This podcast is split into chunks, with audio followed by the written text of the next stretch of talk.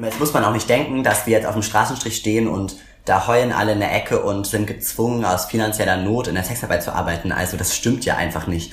Ähm, der, also wirklich echt viele Frauen, mit denen wir arbeiten, wollen auch nichts anderes machen. Also wir haben echt, also wir haben auch, als der Lockdown angefangen haben, haben wir wirklich mit Leuten zum allerersten Mal wirklich so geführte Ausstiegsgespräche geführt und also nicht Ausstieg, aber so gefragt, so hey, willst du nicht vielleicht jetzt doch mal was anderes machen, jetzt während ähm, es nicht möglich ist. Und Leute haben monatelang dran festgehalten, nein, es wird nächsten Monat wieder möglich sein, nächsten Monat wird es wieder möglich sein. Warum machst du Escort? Es sind immer Abenteuer. Und irgendwie hat mich das total gereizt, es einfach mal auszuprobieren und in so eine ganz andere Welt einzutauchen. Für mich ist das ein starker Ausdruck sexueller Freiheit, was ich da mache. Ohne sie hätte ich das alles nie so akzeptiert, weil sie so positiv damit umgegangen ist, so wie ihr Körper ist. Ja, ich hatte dann einfach noch diese zweistündige Autofahrt vor mir, wo ich so feucht war. Oh Gott, und ich war begeistert. Ich war begeistert und habe zugehört und habe zwei Wochen später gekündigt und mich beworben bei einer Agentur. Ich glaube, da hast du schon etwas gefunden, was einen Escort von einem sehr guten Escort unterscheidet. Hallo, ihr hedonistischen und abenteuerlustigen Menschen. Wie schön, dass ihr da seid. Heute an diesem ganz besonders tollen Tag. Und heute darf ich begrüßen.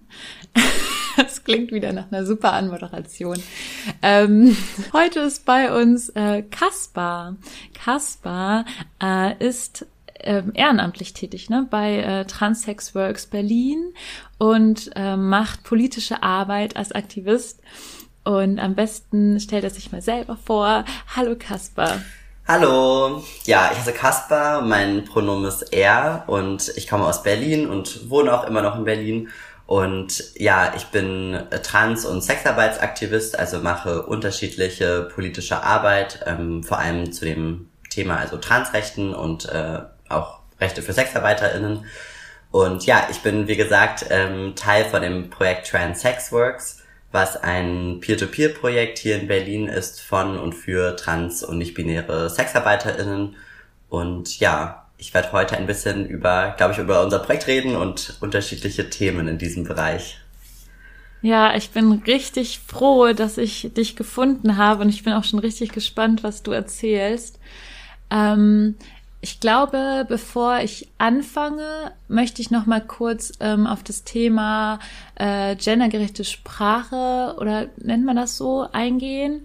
Ähm, wie kann man gewaltlo gewaltfrei mit ähm, Transmenschen oder generell ähm, Menschen in der Sexarbeit, das ist eigentlich auch so Überbegriff Thema, ähm, sprechen. Also welche Dinge sind okay zu sagen und welche Dinge nicht und ähm, ja. Ja, ich glaube, das ist, ähm, das ist schon eigentlich ein längerer Prozess, dass man sich einfach damit auseinandersetzen muss. Also ähnlich wie bei der Stigmatisierung von SexarbeiterInnen, dass ähm, da ja auch sehr viel Sprache genutzt wird, die ähm, einfach beleidigend ist oder einfach Sachen falsch darstellt. Also wir kennen ja auch, dass zum Beispiel die Frau verkauft ihren Körper oder so.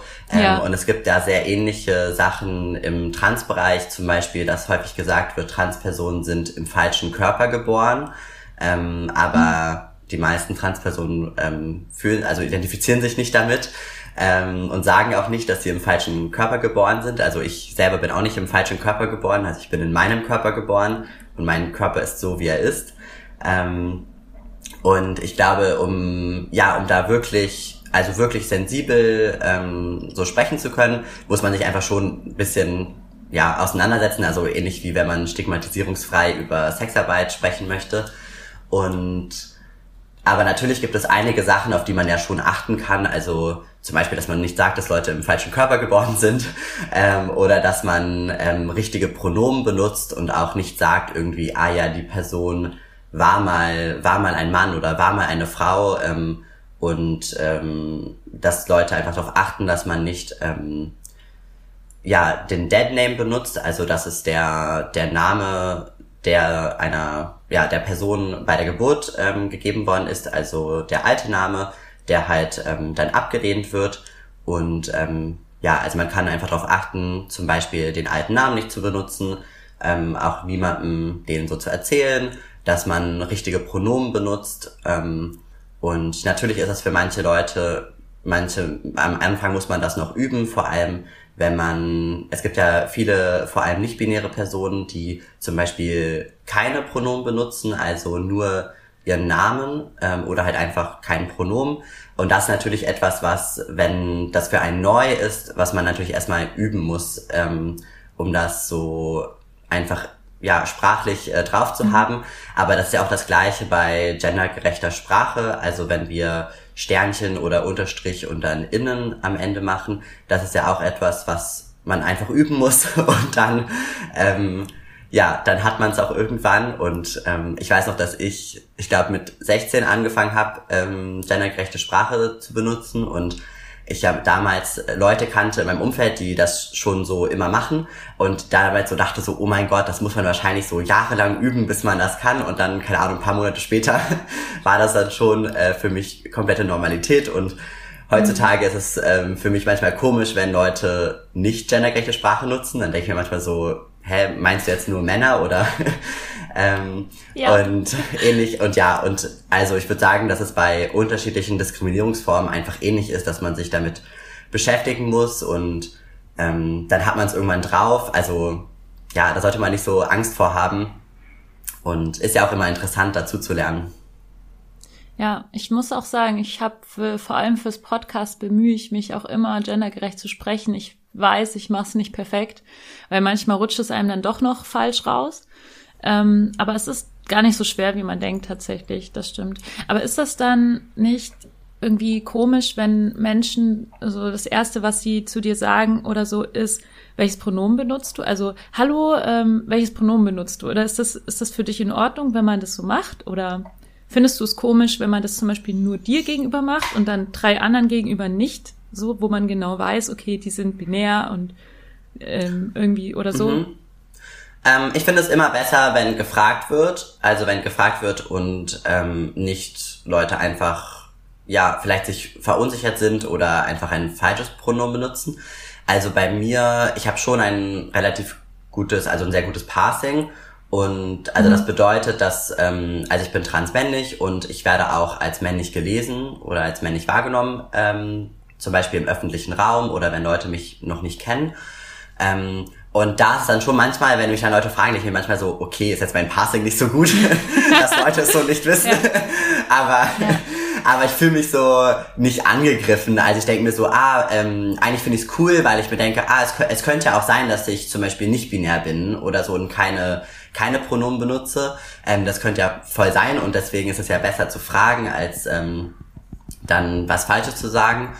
Und ich glaube schon, dass man darauf achten, also ich finde es immer gut, wenn zum Beispiel, wenn es in Vorstellungsrunden ähm, immer gemacht wird, dass Leute einfach ihre Pronomen sagen. Zum Beispiel auf Zoom ist es ja super oder generell auf diesen ähm, Videoplattformen ist es ja auch leicht, hinter dem Namen vielleicht einfach in Klammern nochmal das Pronomen reinzuschreiben. Ähm, und wenn das einfach dann alle machen, ähm, mhm. ja, wäre das super. Und ich glaube auch, dass es einfach, ich würde jetzt sagen, so vielleicht historisch, dass wir jetzt einfach in einem in einer Zeit gerade sind, wo dieser dieser Wechsel stattfindet. Also ich glaube, in der Zukunft oder so in 100 Jahren wird man, glaube ich, auf diese Zeit zurückschauen von ähm, hier haben wir angefangen, zum Beispiel gendergerechte Sprache zu nutzen. Hier haben wir angefangen, nochmal ähm, andere Pronomen zu benutzen als nur er und sie. Ähm, und wir sind einfach gerade in so einem sprachlichen Umwandel. Ähm, und natürlich ist, gibt es dann einfach Momente, die einfach anecken oder die vielleicht komisch sind oder so, aber weil wir uns einfach, glaube ich, in diesem sprachlichen Wandel befinden, ähm, aber ja, solange man, glaube ich, niemanden verletzt oder diskriminiert, ähm, ist es auch okay, wenn vielleicht eine, eine, ein Augenblick vielleicht ein bisschen tollpatschig ist oder vielleicht ein bisschen komisch. Mhm. Ja. Mhm. Ja, es ist ja, glaube ich, schon so die Angst vor, vor dieser Tollpatschigkeit, die manche Menschen dann auch sich falsch verhalten lässt, weil sie dann einfach nicht nachfragen und dann so, ähm, ist das ja. und so weiter und dann so hinter dem Rücken und ähm, das ist ja auch irgendwie komisch. Ich, ich kann es auch verstehen, dass sich Menschen da so, so komisch fühlen, aber dafür ähm, finde ich, ist es ja auch gut, wenn man sich dann informiert und, und nachliest und so weiter. Äh, kannst du denn irgendwas empfehlen, irgendein Buch oder irgendwie mm, ein Podcast oder so, der super empfehlenswert ist für Menschen, die sich damit noch mehr auseinandersetzen wollen, vor allem mit der Sprache und Mm, also vor allem mit Sprache. Es gibt online ähm, kostenloses Queer-Lexikon. Mhm. Das ist so eine, also eine Webseite, auf der es erstens ein Glossar gibt zu unterschiedlichen queeren Themen, also und Begriffen eigentlich, Begriffen. Und da kann man einfach äh, viel nachlesen äh, zu Begriffen und Begrifflichkeiten und Redewendungen und so. Ähm, und auf dieser Webseite wird auch nochmal ja sehr, sehr viel erklärt. Ähm, es gibt auch eine sehr gute Internetseite sogar von der Bundesregierung äh, mhm. mittlerweile. Ähm, die heißt also das Regenbogenportal. Mm, und dort ist vor allem nochmal für auch für Eltern, für PädagogInnen ähm, wird da online nochmal sehr, sehr viel erklärt, also einfach generell für die Bevölkerung werden da Sachen erklärt, aber es gibt auch noch sehr viele ähm, spezielle Sachen für zum Beispiel Schulklassen, für Familien, ähm, wo ja nicht nur Sprache erklärt wird, sondern auch ähm, was ist eigentlich trans, was ist eigentlich nicht binär, ähm, wer ist eigentlich inter, ähm, wie sieht es eigentlich aus mit der Diskriminierung in Deutschland, ähm, also sehr, sehr viele unterschiedliche Themen, also ja, Sachen in diesem Bereich. Ähm, und ja, Podcast, ich überlege mal kurz. Ähm, ein Podcast, den ich schon empfehlen kann, der ja unterschiedliche Themen im Transbereich und auch zu Rassismus und Migration ist der Podcast unter anderen Umständen. Und der mhm. wird halt ja gemacht von äh, Felicia Ewert und Silbe Schick und der ja, ist sehr gut, also würde ich auf jeden Fall empfehlen. Ähm, und sonst, ich höre einfach nicht so viele Podcasts, muss ich ehrlich sagen. ich kann. ich hoffe, du hörst unseren. Ähm, ich habe auf jeden Fall bei euch, äh, ich habe bei euch ein paar Folgen reingehört, auf jeden Fall im Vorhinein. Ähm, und ja, aber es gibt auf jeden also es gibt super, also es gibt ja, ich glaube, da würde ich einfach sagen, schaut mal im Internet, ähm, was es da so gibt. Ja, aber danke für die Tipps, weil ich habe auch ein bisschen recherchiert und ich habe total viel Blödsinn gefunden. Also dieses Gender-Lexikon, äh, dieses nicht Gender-Lexikon, Entschuldigung, dieses, äh, dieses Queer-Lexikon, ähm, das habe ich gefunden. Ähm, aber ich habe total viel einfach nur so Talkshows über, ja, soll man jetzt gendern oder nicht? Und der ganze Streit und der ganze Müll, der einfach hochgequillt ist, den habe ich gefunden. Also richtig gut. Wir packen mal die Links ähm, in die Infobox. Aber wir wollen ja heute nicht äh, über dieses Brandthema sprechen. Ich finde, das ist etwas, wo man sich total gerne selber nochmal mit beschäftigen kann, mit diesem generellen Thema Gendern und, und, und Sprache und so weiter. Es geht ja eigentlich bei uns um Sexarbeit und ähm, ja, Kaspar ist da auch Experte für diesen Bereich. Ähm, in, in welchem Bereich bist du eigentlich jetzt aktiv mit der Organisation oder wie sieht da eigentlich deine Arbeit aus? Ja, also Trans Sex Works ist ein Projekt, das es jetzt mittlerweile, ich glaube, so seit sieben Jahren gibt. Und ich bin seit über zwei Jahren mit dabei und wir sind vor allem ähm, am Straßenstrich tätig. Also wir haben seit mehreren Jahren sehr, sehr engen Kontakt ähm, zur Community von den Transfrauen, die auf dem Straßenstrich hier in Berlin arbeiten und vor Corona hatten wir ein Essen, was einmal die Woche stattgefunden hat, ähm, in Räumlichkeiten in der Nähe. Mhm. Ähm, dort ja, wurde dann gekocht, gegessen, man konnte auch duschen, Wäsche waschen und ähm, sich Kondome holen und einfach ähm, Fragen stellen oder ja, so kleine Sachen, also mit so kleinen Sachen können wir auch, auch aushelfen. Ähm, wir sind aber, also niemand bei uns im Projekt ist ähm, Sozialarbeiterin, also wir sehen uns als ja Form, also wir sagen immer, dass wir Community Support machen. Also wir machen keine ähm, soziale Arbeit, sondern wir unterstützen einfach ja unsere Community und ja, wir arbeiten halt und also okay, also seit kurz mein Train of Thought verloren. Ähm, dann ist natürlich, also vor Corona hatten wir dieses Dinner, dann kam natürlich Corona, dann konnten wir das Dinner nicht mehr machen. Und seit Corona sind wir nun ähm, einfach vor Ort auf dem Straßenstrich. Also im Vorhinein waren wir immer in der Nähe. Ähm, und jetzt haben wir aber sozusagen unser Angebot genau direkt auf den Straßenstrich verlegt. Ähm, wir haben jetzt seit Ende letzten Jahres haben wir auch ein großes Lastenfahrrad und damit fahren wir dort in der Gegend herum. Und in dem Lastenfahrrad drin ist halt ähm, sind die Produkte, die wir verteilen. Also wir verteilen Kondome natürlich, Gleitgel, ähm, saubere Nadeln ähm, für Drogengebrauch, auch natürlich mit Corona jetzt auch Masken, Desinfektionsmittel und unterschiedliche Hygieneprodukte, also von Zahnbürste bis Handcreme, Shampoo und alles Mögliche. Und wir haben jetzt auch ähm, im Februar angefangen, dass wir diese Produkte auch an CIS-Frauen verteilen oder auch an ähm, CIS-Männer, die in der Sexarbeit tätig sind.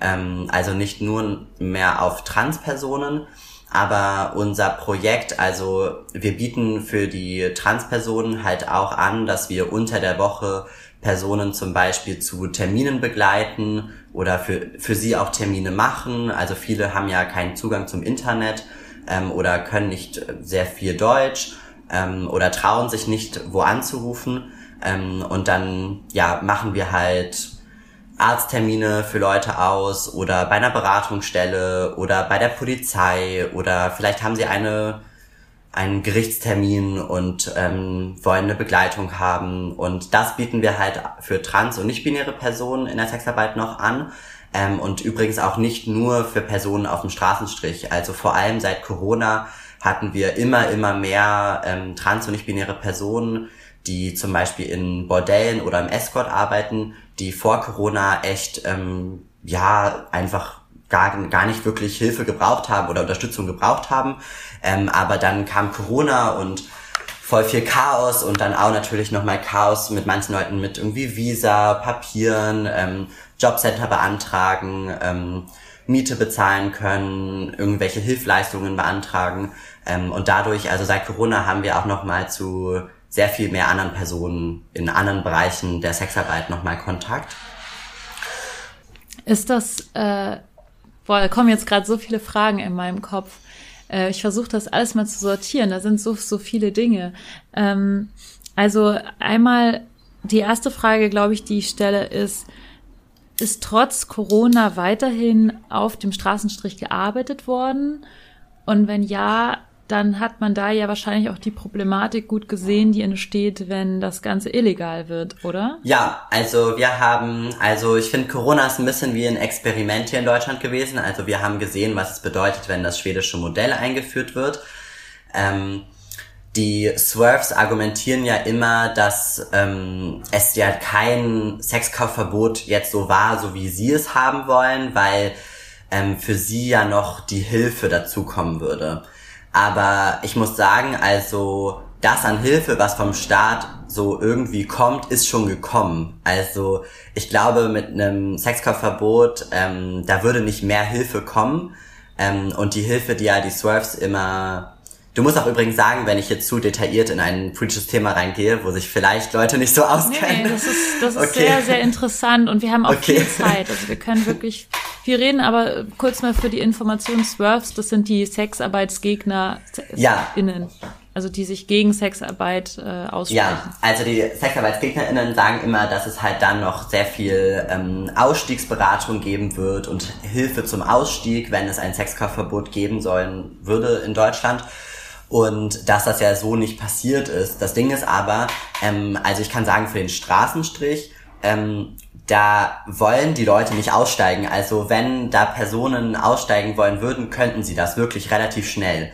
Ähm, also es gibt für den Ausstieg gibt es wirklich viel Unterstützung am Straßenstrich, aber mhm. der ist gar nicht gewollt ähm, und der ist für viele auch gar nicht möglich.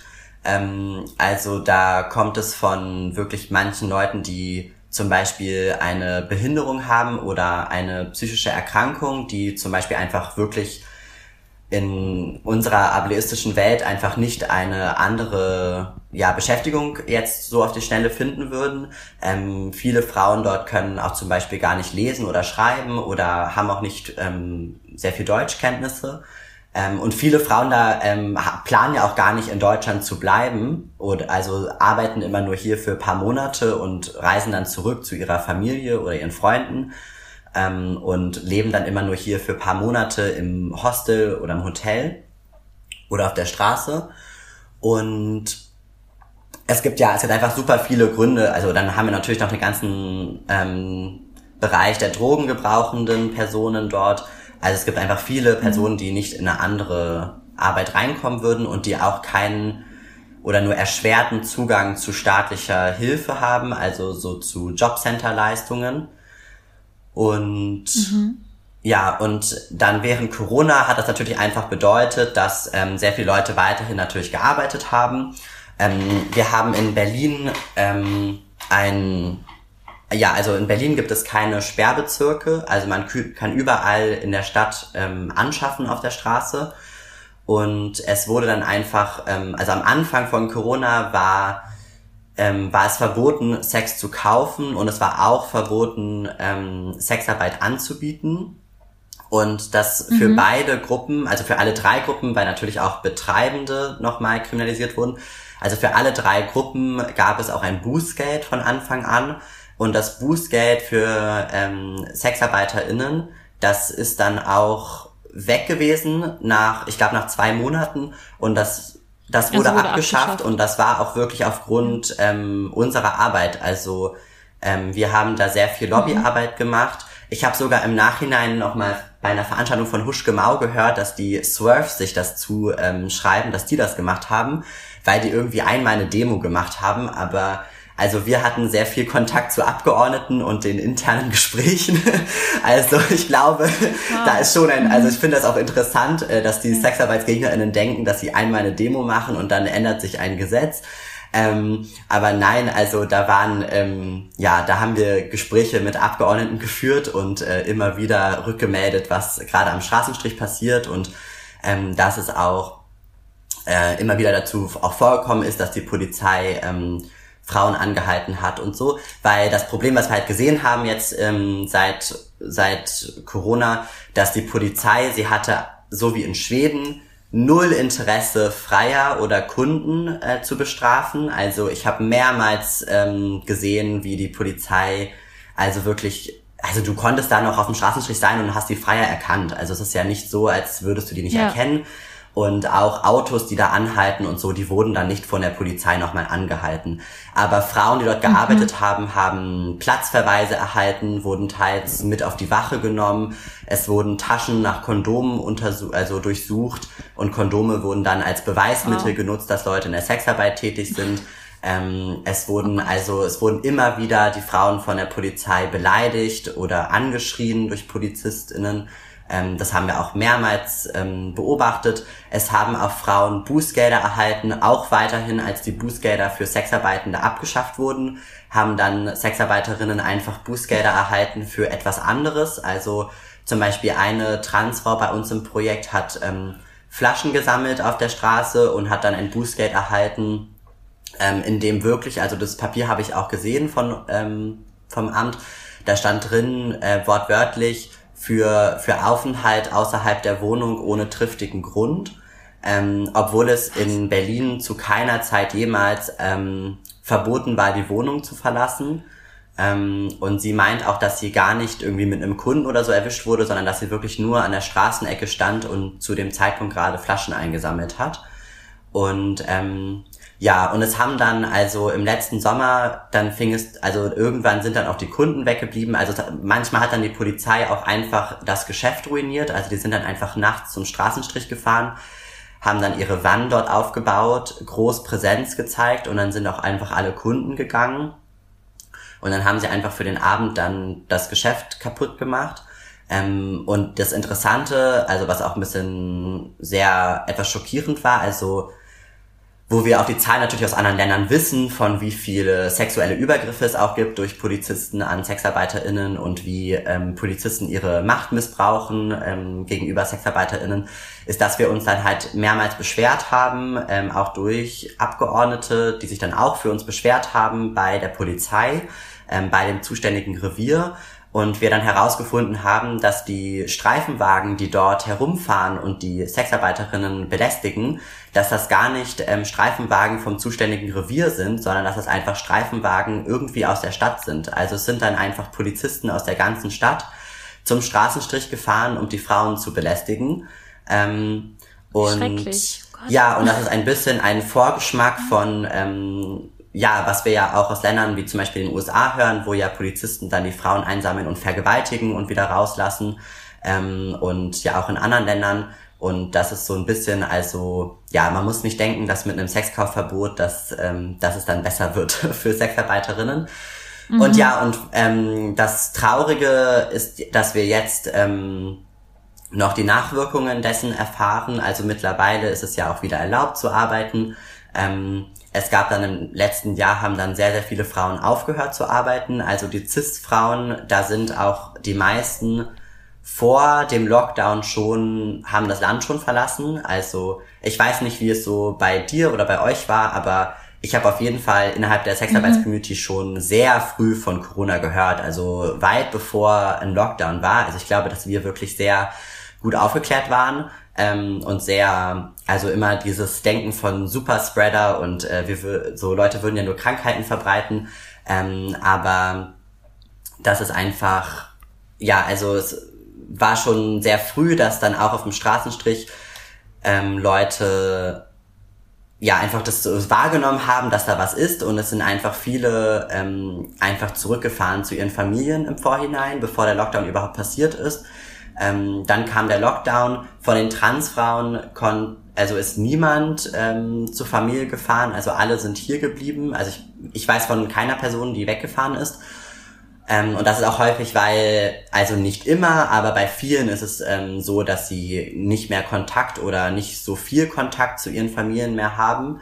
Ähm, und für viele ist es halt so von den Transfrauen, dass sie halt, ähm, also ich kann dann nur mal sagen, also der Großteil ähm, der Transfrauen auf dem Straßenstrich hier in Berlin ist aus Bulgarien. Ähm, es sind noch einige aus mhm. paar anderen osteuropäischen Ländern, zum Beispiel Tschechien oder ähm, ich weiß nicht, ob eine Frau aus Rumänien ist, aber ein paar, ja, es sind noch ein paar andere Länder. Aber der Großteil ist schon aus Bulgarien.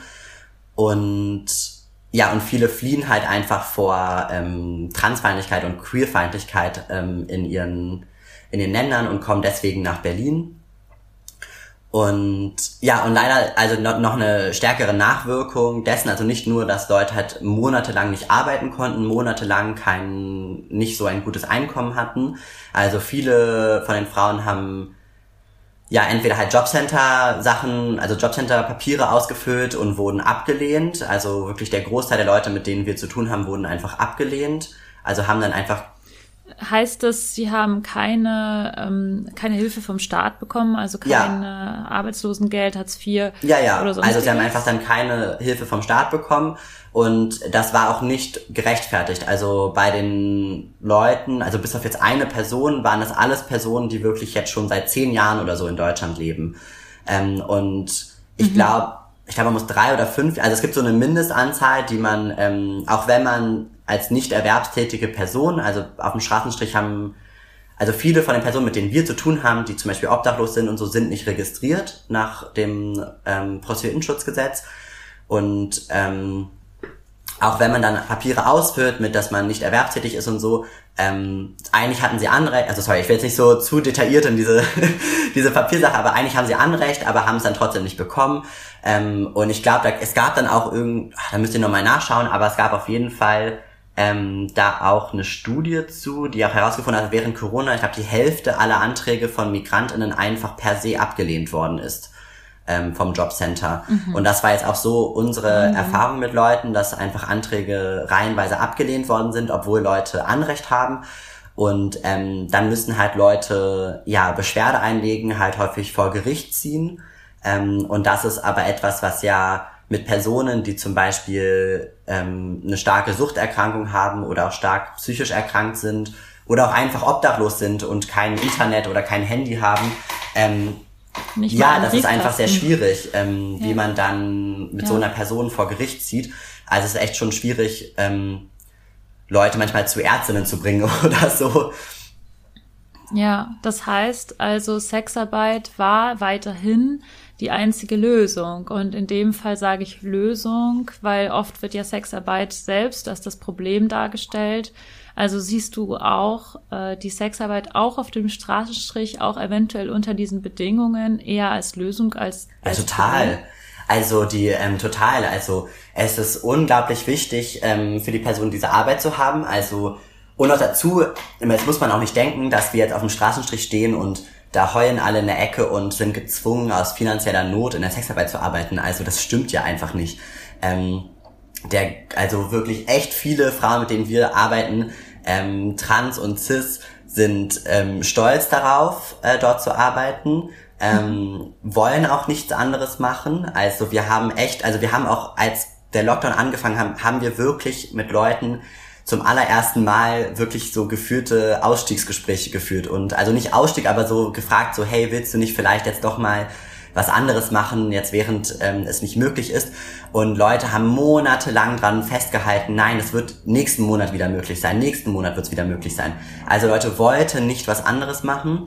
Ähm, es haben auch immer wieder mhm. ähm, Leute gewitzelt, dass ihnen der Sex fehlt, dass ihnen die Kunden fehlen, ähm, dass sie es wirklich vermissen, also viele haben sehr, sehr doll vermisst zu arbeiten.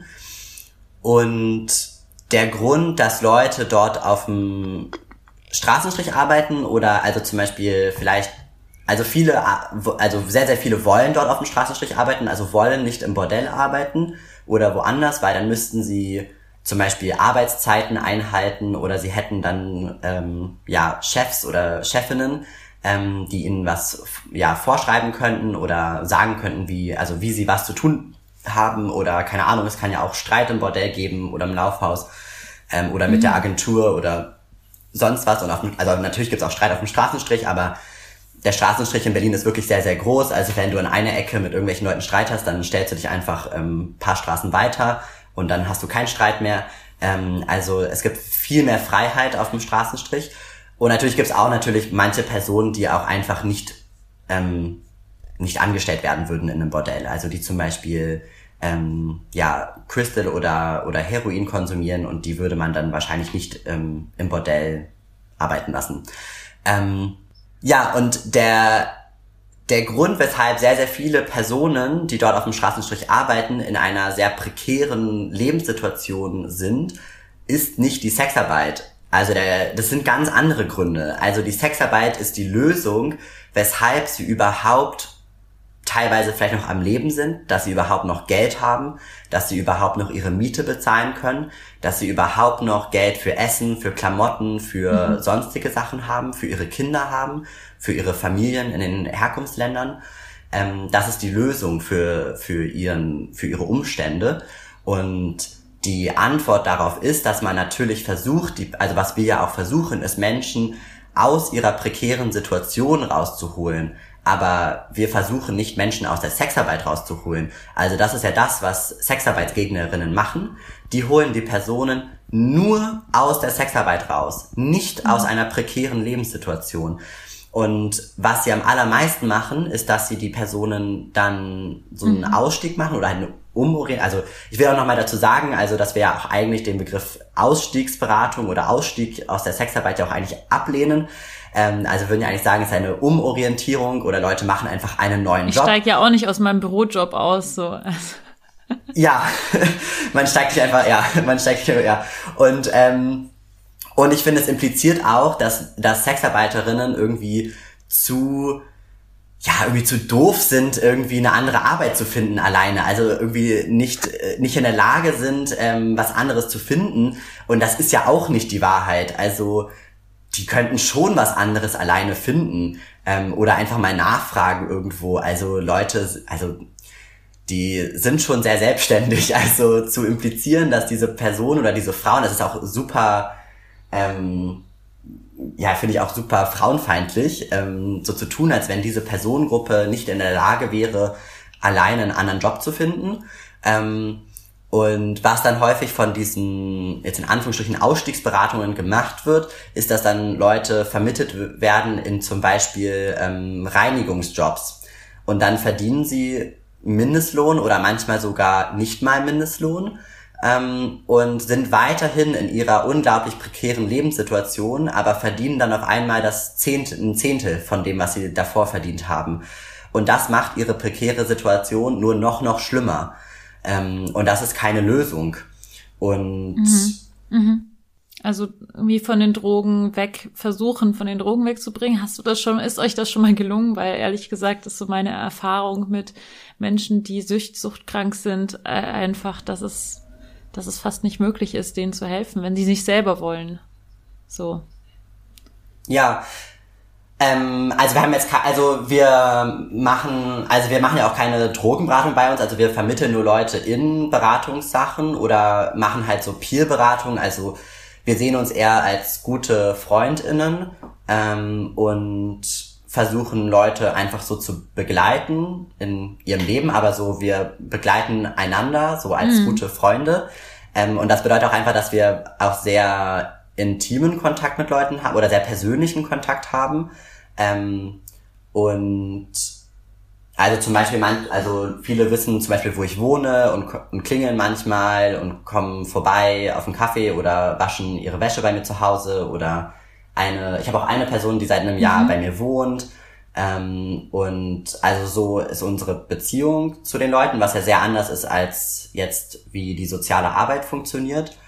Ähm, und wir haben keine Ziele, das ist auch ein Unterschied zu der sozialen Arbeit. Also in der sozialen Arbeit hat, hat man ja diese Ziele von ähm, x, y Personen müssen aus, müssen von Drogen wegkommen oder müssen einen Entzug machen oder sollen zum Beispiel sich umorientieren, einen neuen Job machen. Also man hat solche Ziele, die vorgegeben werden, weil man ja auch Gelder bekommt für diese Zielsetzungen und das haben wir ja nicht. Ähm, wir haben jetzt keine Personen, die wir jetzt, keine Ahnung, jetzt vom Straßenstrich woanders hin vermittelt haben oder sonst was, aber wir haben schon sehr große Erfolgsgeschichten oder nicht jetzt, oder eher so Sachen, wo es hätte viel schlimmer sein können. Also, dass wir zum Beispiel im Februar wurde, wurde eine, ein Zeltlager hier geräumt in der Nacht, ähm, wo sehr viele, ähm, also über 100 Personen, die obdachlos ähm, waren, ähm, oder wohnungslos äh, waren und sind, dort in Zelten gelebt haben. Und wir hatten sehr viel Kontakt zu diesem Zeltlager, weil da haben auch viele Sexarbeiterinnen ähm, gelebt.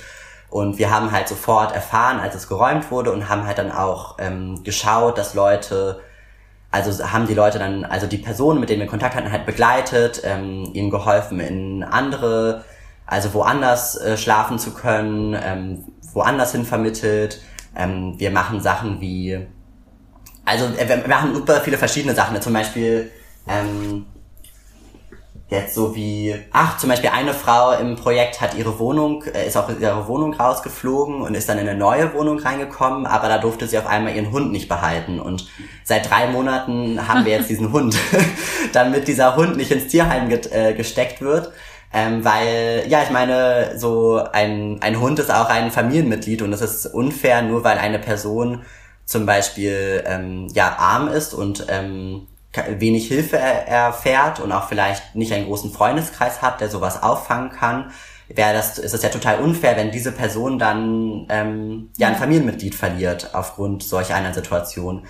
Ähm, unterschiedliche Sachen. Ähm, Und wie ist das mit, also mit, mit Übergriffen und, und solchen Sachen, Gewalt auf dem Straßenstrich? Ähm,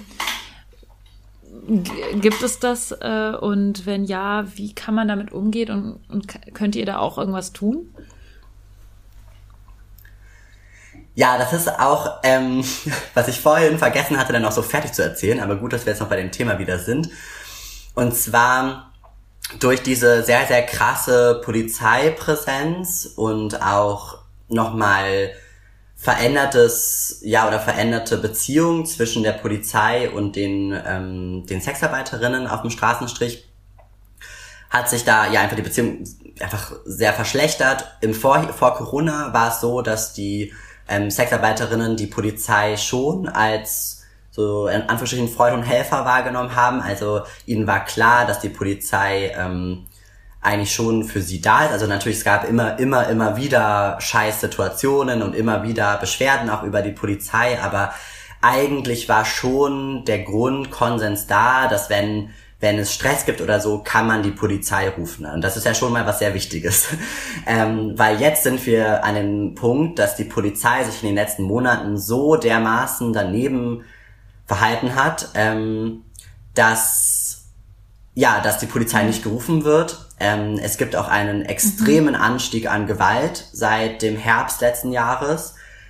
Ja, natürlich, ähm, ich hake mal ein, natürlich, ähm, natürlich ist es so, dass wenn ähm, das Ganze verboten ist, dass man dann ja die Polizei nicht ruft, wenn man, wenn man gerade ein Problem ja. hat, weil dann zeigt man ja mit dem Finger auf sich. Ja, total. Also, und das ist, ähm, und diesen Anstieg, das ist auch jetzt, das, in Berlin haben wir das, habe ich nicht nur auf dem Straßenstrich, also es gab auch im, vor allem im letzten Jahr mehrere Vorfälle, ähm, wo sich Kunden einfach ähm, gestärkt gefühlt haben durch das Sexkaufverbot, also der Meinung waren, dass sie ähm, ja, dass es ja jetzt alles verboten ist und dass wenn sie, dass sie machen können, was sie wollen, weil die SexarbeiterInnen halt einfach die Polizei nicht rufen können, ähm, was ja nicht wirklich gestimmt hat, ähm, aber das bestärkt schon die Kunden. Wir hatten auch eine Person bei uns im Projekt, ähm, der von einem Kunden auch ähm, ins Gesicht geschlagen worden ist und der hat auch im Nachhinein ähm, beim Weißen Ring angerufen und dort, dort auch zu hören bekommen, ja, du, du hast dich aber strafbar gemacht, ähm, äh, das solltest du nicht zur Anzeige bringen und so. Ähm, und was er aber einfach nicht, also Alter nicht gestimmt hat. Also es ist ja auch dann schockierend, dass sogar Beratungsstellen mhm. dann der Meinung sind, dass Sexarbeitende in diesem Moment dann einfach keine Rechte haben, wo man sich halt denkt, wenn ja, wenn irgendwie einer Kassiererin ähm, an der Kasse auf einmal ins Gesicht geschlagen werden worden ist, dann würde man ja ganz, ganz anders reagieren. Ähm, und ja, und es gab einfach einen sehr, sehr extremen Anstieg an Gewalt und vor allem, also vor allem gegenüber den Transfrauen auf dem Straßenstrich und wir reden hier jetzt nicht von ähm, jetzt einfach nur Beleidigungen, sondern wirklich, dass es Messerattacken gegeben hat, dass Leute mit Autos angefahren worden sind, dass ähm, Flaschen, Essen geworfen wird, dass teilweise ähm, Leute zum Straßenstrich gehen mit rohen Eiern und die Leute bewerfen.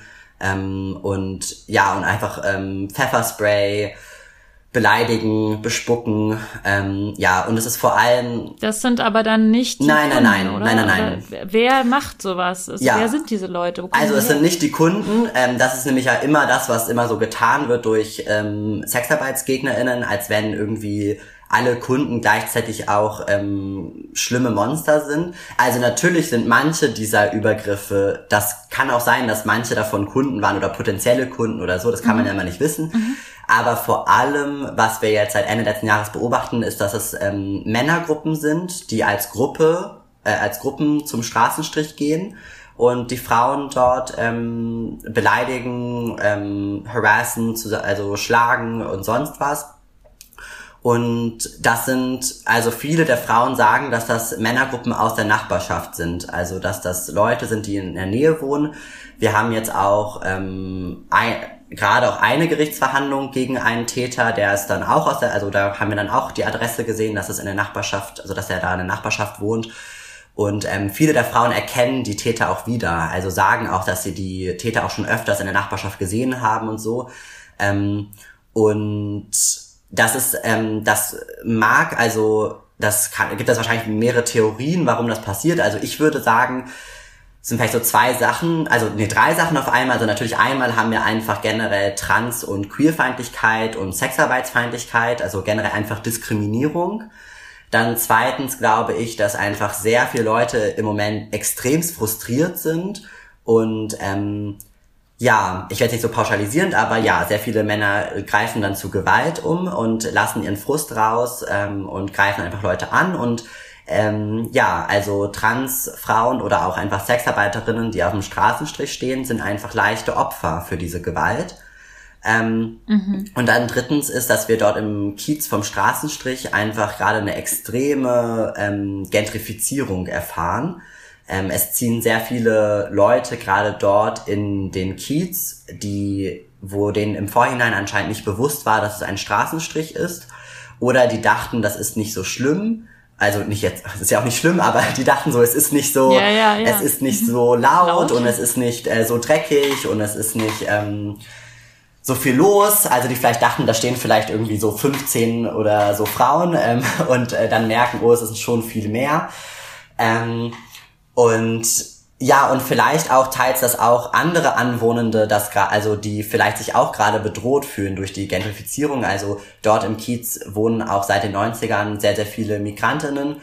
Ähm, es kann auch sein, dass auch viele von denen auch sich einfach gerade sehr bedroht fühlen und es ist einfach sehr viel los gerade dort im Kiez.